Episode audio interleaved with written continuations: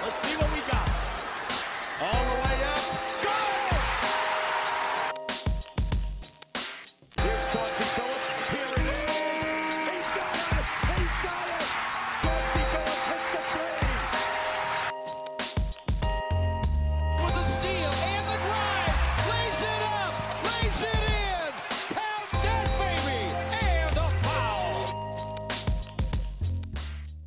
Bonjour à toutes, bonjour à tous et bienvenue dans les chroniques de Motor City. Les chroniques de Motor City, c'est votre podcast dédié à l'histoire et à la culture des trois Pistons.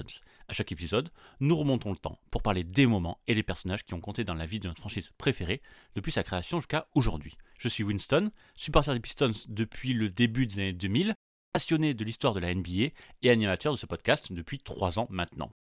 Et pour l'épisode du jour, je vais vous parler du meilleur joueur des Pistons que vous ne connaissez pas. Voilà.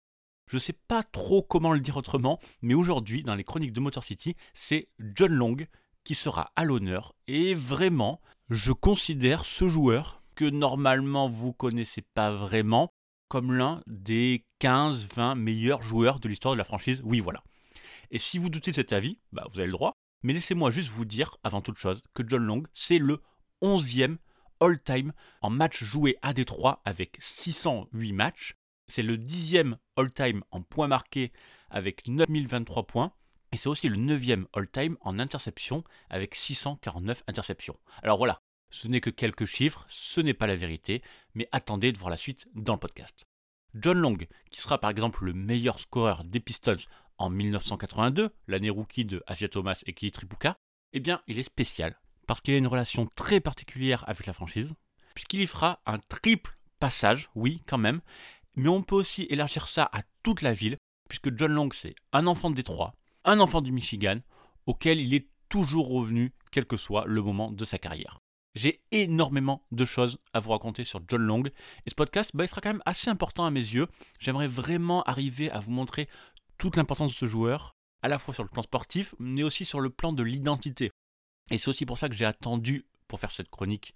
En fait, parce que John Long, il est associé à beaucoup de thèmes qu'on a déjà abordés ici. L'ère Dick Vital, dont il sera l'une des figures. La construction des Bad Boys, dont il sera l'un des sacrifiés. La post-carrière d'Asia Thomas, qui fera appel à lui très rapidement. Et d'autres choses liées à la ville de Détroit, dont je vous parlerai dans cette chronique. Bref, je pense quand même que j'ai préparé le terrain pour réserver une belle chronique de Motor City à John Long, l'un des joueurs bah, les plus marquants, malgré tout, de l'histoire de la franchise. Et à la fin de ce podcast, normalement, vous n'aurez plus d'excuses pour ne pas le connaître.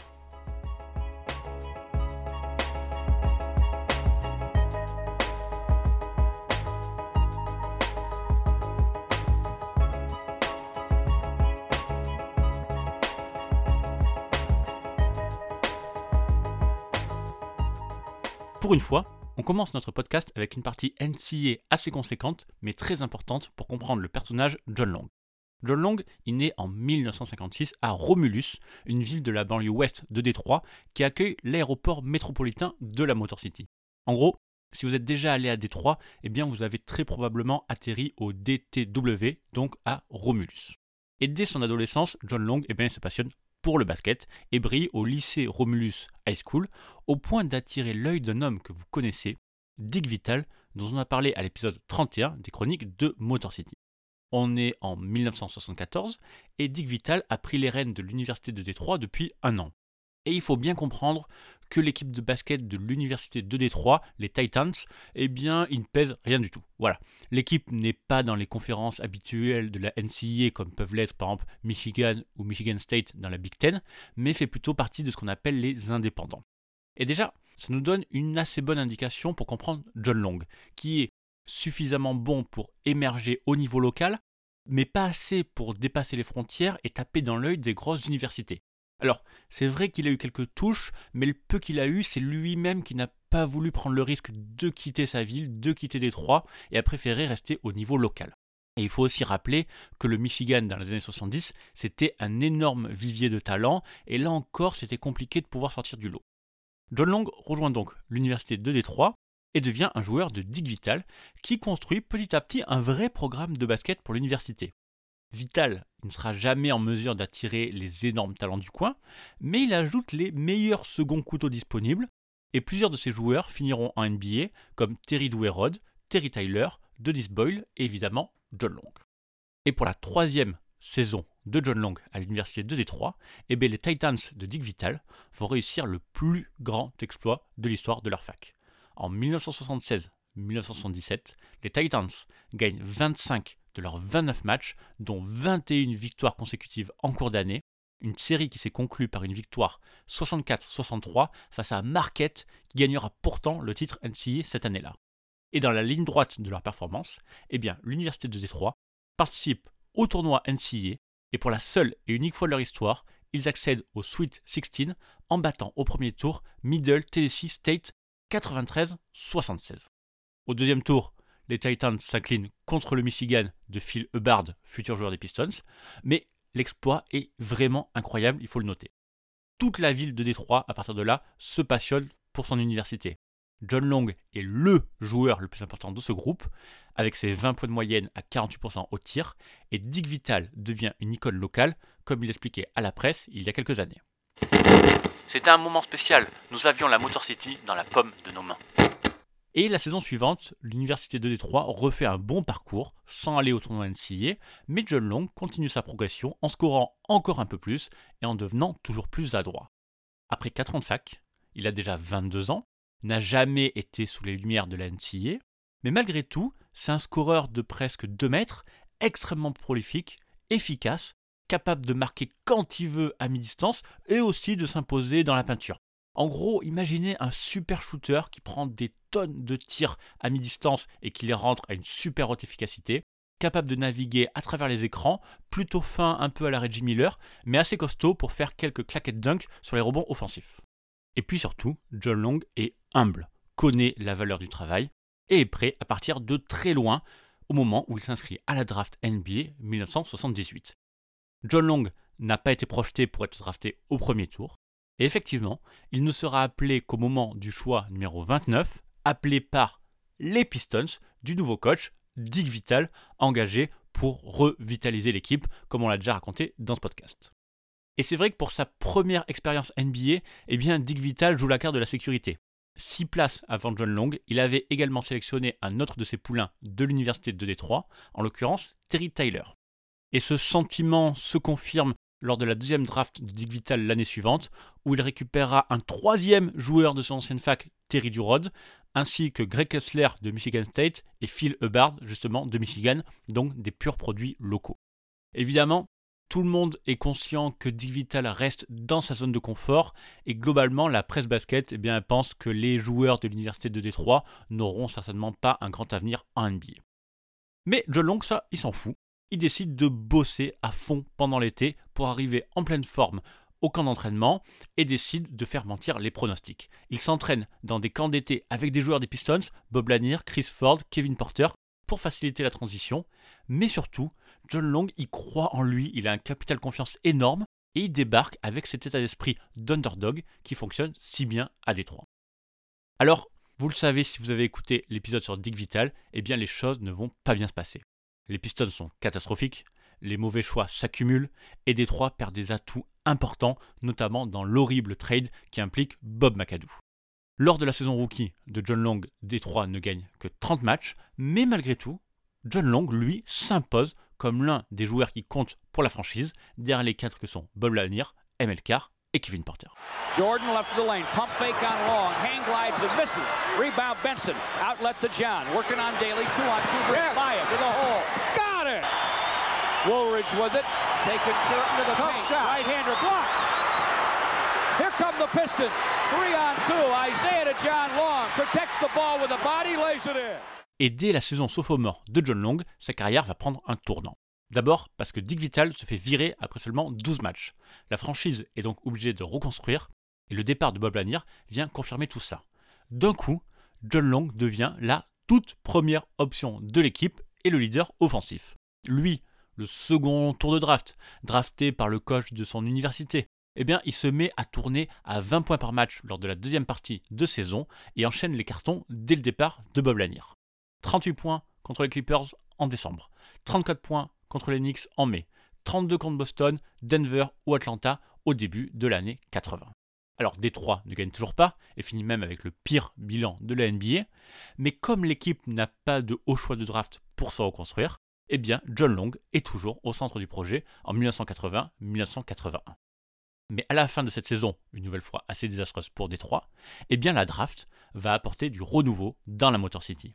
Cette année-là, vous le savez, c'est évidemment Asia Thomas qui rejoint les Pistons, mais aussi Kelly Tripuka, drafté juste après. Et si les Pistons commencent enfin à ressembler à quelque chose, John Long décide pendant le camp d'entraînement de rappeler aux jeunes que si les Pistons perdaient la plupart de leurs matchs avant leur arrivée, lui n'était pas un loser, mais déjà un vétéran dont Asia Thomas et Tripuka pourraient s'inspirer. Pendant le camp, John Long jouera très dur avec les deux rookies en leur faisant comprendre qu'ils devraient être plus forts et plus rapides que lui s'ils voulaient avoir la balle en main. Et finalement, c'est le début d'une vraie synergie qu'on va avoir entre ces trois joueurs. Asia Thomas débutant sa carrière comme meneur très gestionnaire, Tripuka et surtout John Long vont se régaler lors de la saison 81-82 et comme je l'ai dit en intro, John Long en profite même pour finir une nouvelle fois meilleur scoreur de l'équipe malgré la présence des jeunes, mais va même signer sa meilleure moyenne en carrière avec 21,9 points par match. Et pendant 5 saisons, les Pistons vont se construire autour de ce trio Asia Thomas, Kelly Tripuka, John Long, auxquels vont se rajouter rapidement Vinnie Johnson et Bill Lambier qui prendront petit à petit de plus en plus de place, notamment offensivement.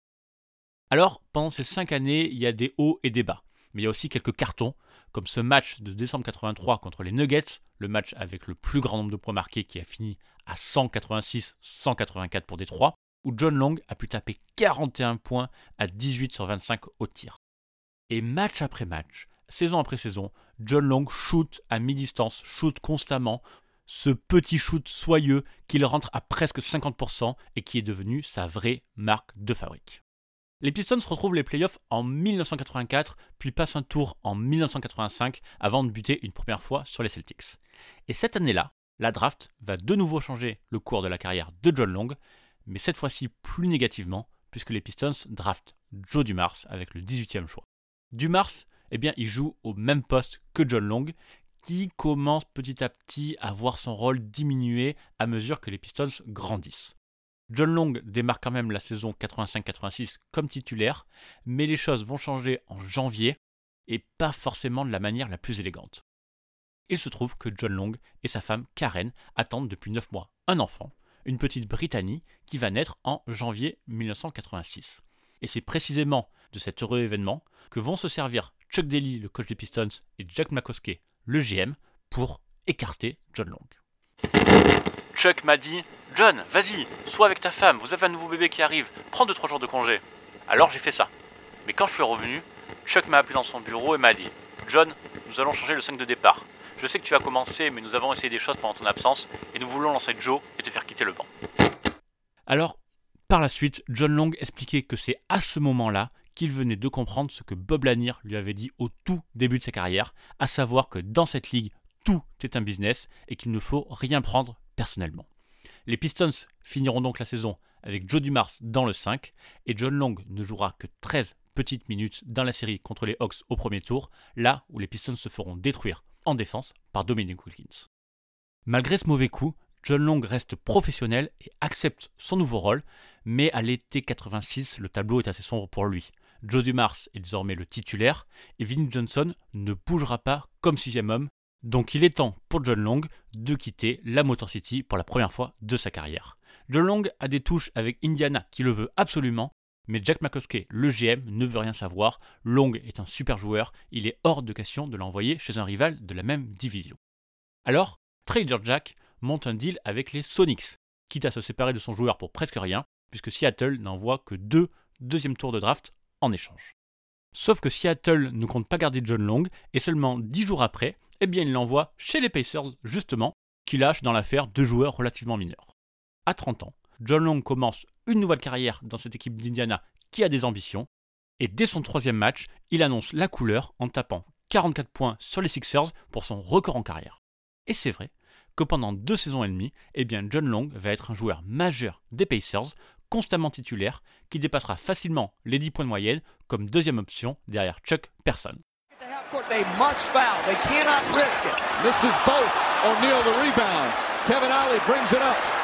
Throws it across. Miller for three. Oh, he it in. He it in. And the game is tied. We're going to overtime. Mais il faut croire que John Long est maudit, puisqu'après sa première saison à Indiana, les Pacers draftent en 1987 un rookie nommé Reggie Miller, qui joue justement un basket très proche de celui de John Long.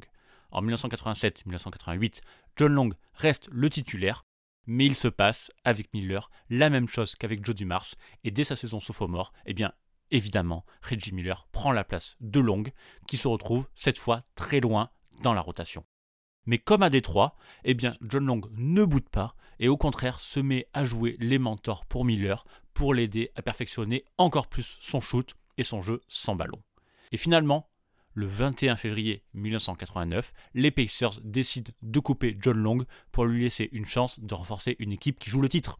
Et parmi tous ces prétendants qui cherchaient un vétéran connu pour son professionnalisme et capable de marquer si on laissait un petit millimètre d'espace, eh bien il y a eu Jack McCloskey et les Pistons. Et malgré le départ un petit peu amer, John Long est heureux de rentrer à la maison. Jack McCloskey m'a appelé et m'a dit John, je ne veux pas que tu signes avec quelqu'un d'autre. Je veux te ramener à la maison et nous aider à gagner un championnat. Alors, John Long finira la saison avec les Bad Boys et fera partie du run pour le premier titre de champion de la franchise. Bien sûr, son rôle cette fois-ci sera minime, mais John Long disputera un match lors de la finale contre les Lakers, le tout premier, où il prendra un seul et unique tir, un tir à mi-distance, qu'il marquera évidemment sur la tête de Michael Cooper. John Long a joué une finale NBA, il est devenu champion chez lui, à Détroit, alors qu'on ne promettait aucun avenir en NBA. Après sa pige à Détroit, les Mavs proposeront un contrat à John Long, mais le couperont avant le début de la saison. Pendant plusieurs mois, Long ne joue plus en NBA jusqu'à ce que les Hawks lui proposent un contrat de 10 jours, transformé en contrat jusqu'à la fin de la saison. Et puis finalement, après une nouvelle période sans contrat, eh bien ce sont les Pistons qui lui offriront un troisième passage par la Motor City en janvier 91. Dans cette équipe qui vise le sweep it, bien sûr John Long ne sera que joueur de complément, mais il jouera quand même ses 10 minutes par match, notamment à cause des multiples blessures cette saison-là. Et à la fin de cette année, eh bien, cette fois, plus aucune offre n'arrive pour John Long. Les derniers repêchages de dernière minute par les Hawks et par les Pistons, c'était déjà un signe, mais c'est maintenant quasiment définitif. La NBA n'a plus besoin de lui. Mais John Long ne veut pas arrêter le basket et commence là un grand tour du monde qui va l'emmener jusqu'à chez nous, en France, où il jouera quelques matchs avec le club de basket de Tours. La suite, ce sera surtout des tournois d'exhibition avec l'équipe All-Star de Magic Johnson en Asie et en Australie après la retraite de Magic à cause de la séropositivité. Dans cette équipe, on trouve par exemple des joueurs comme Mark Aguirre, Reggie Kurt Rambis ou Lester Connors. Et tout cela nous emmène jusqu'en 1996. John Long a maintenant 40 ans, n'a plus joué en NBA depuis 5 ans, mais cette année-là, les Raptors de Toronto se préparent à débuter leur deuxième saison officielle en NBA. Et le directeur sportif de cette équipe, c'est Asia Thomas, qui a joué pendant 6 saisons avec John Long. Et pour encadrer cette jeune équipe menée par les deux arrières Damon Stoudemire et Doug Christie, eh bien Asia Thomas cherche un mentor, un vétéran, quelqu'un capable d'apprendre les ficelles à ses nouvelles stars.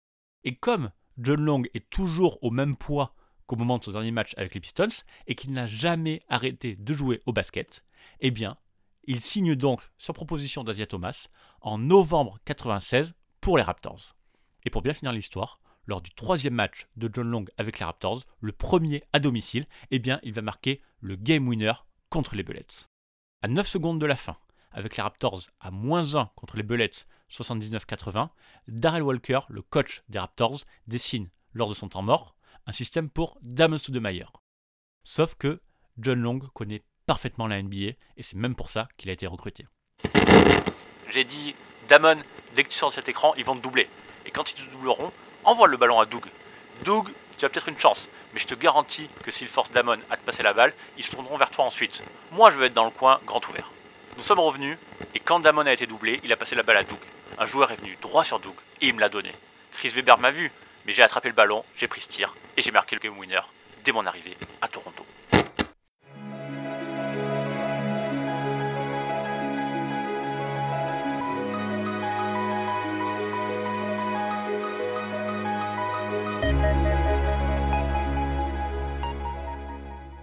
40 ans, John Long jouera donc au total 32 matchs pour les Raptors.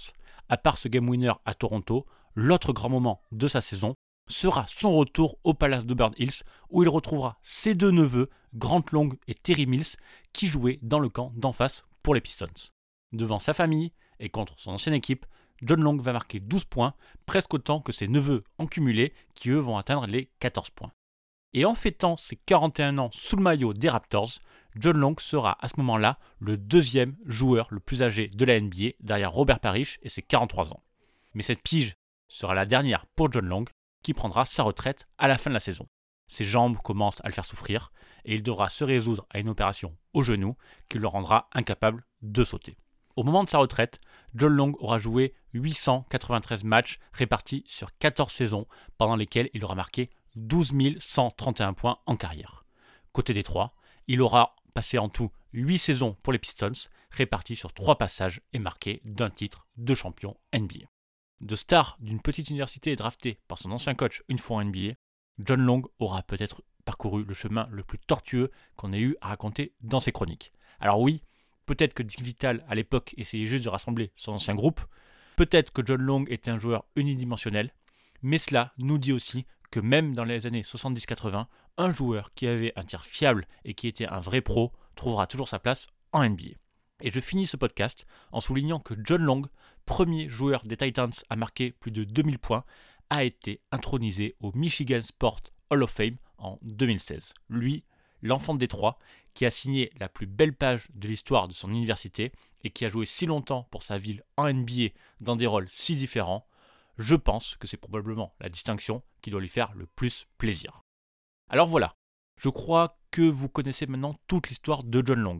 J'espère que ce podcast vous a plu et surtout que vous avez apprécié son histoire. Vraiment, c'est pas le basketteur le plus connu, mais je le trouve vraiment attachant. Il a un parcours très attachant, ce genre de col bleu, second couteau, hyper pro et qui ne fait pas de vagues. Évidemment, en tant que fan de Détroit, ça me parle et j'imagine que si vous êtes là, même si vous n'êtes pas supporter de la franchise, ça doit vous parler aussi.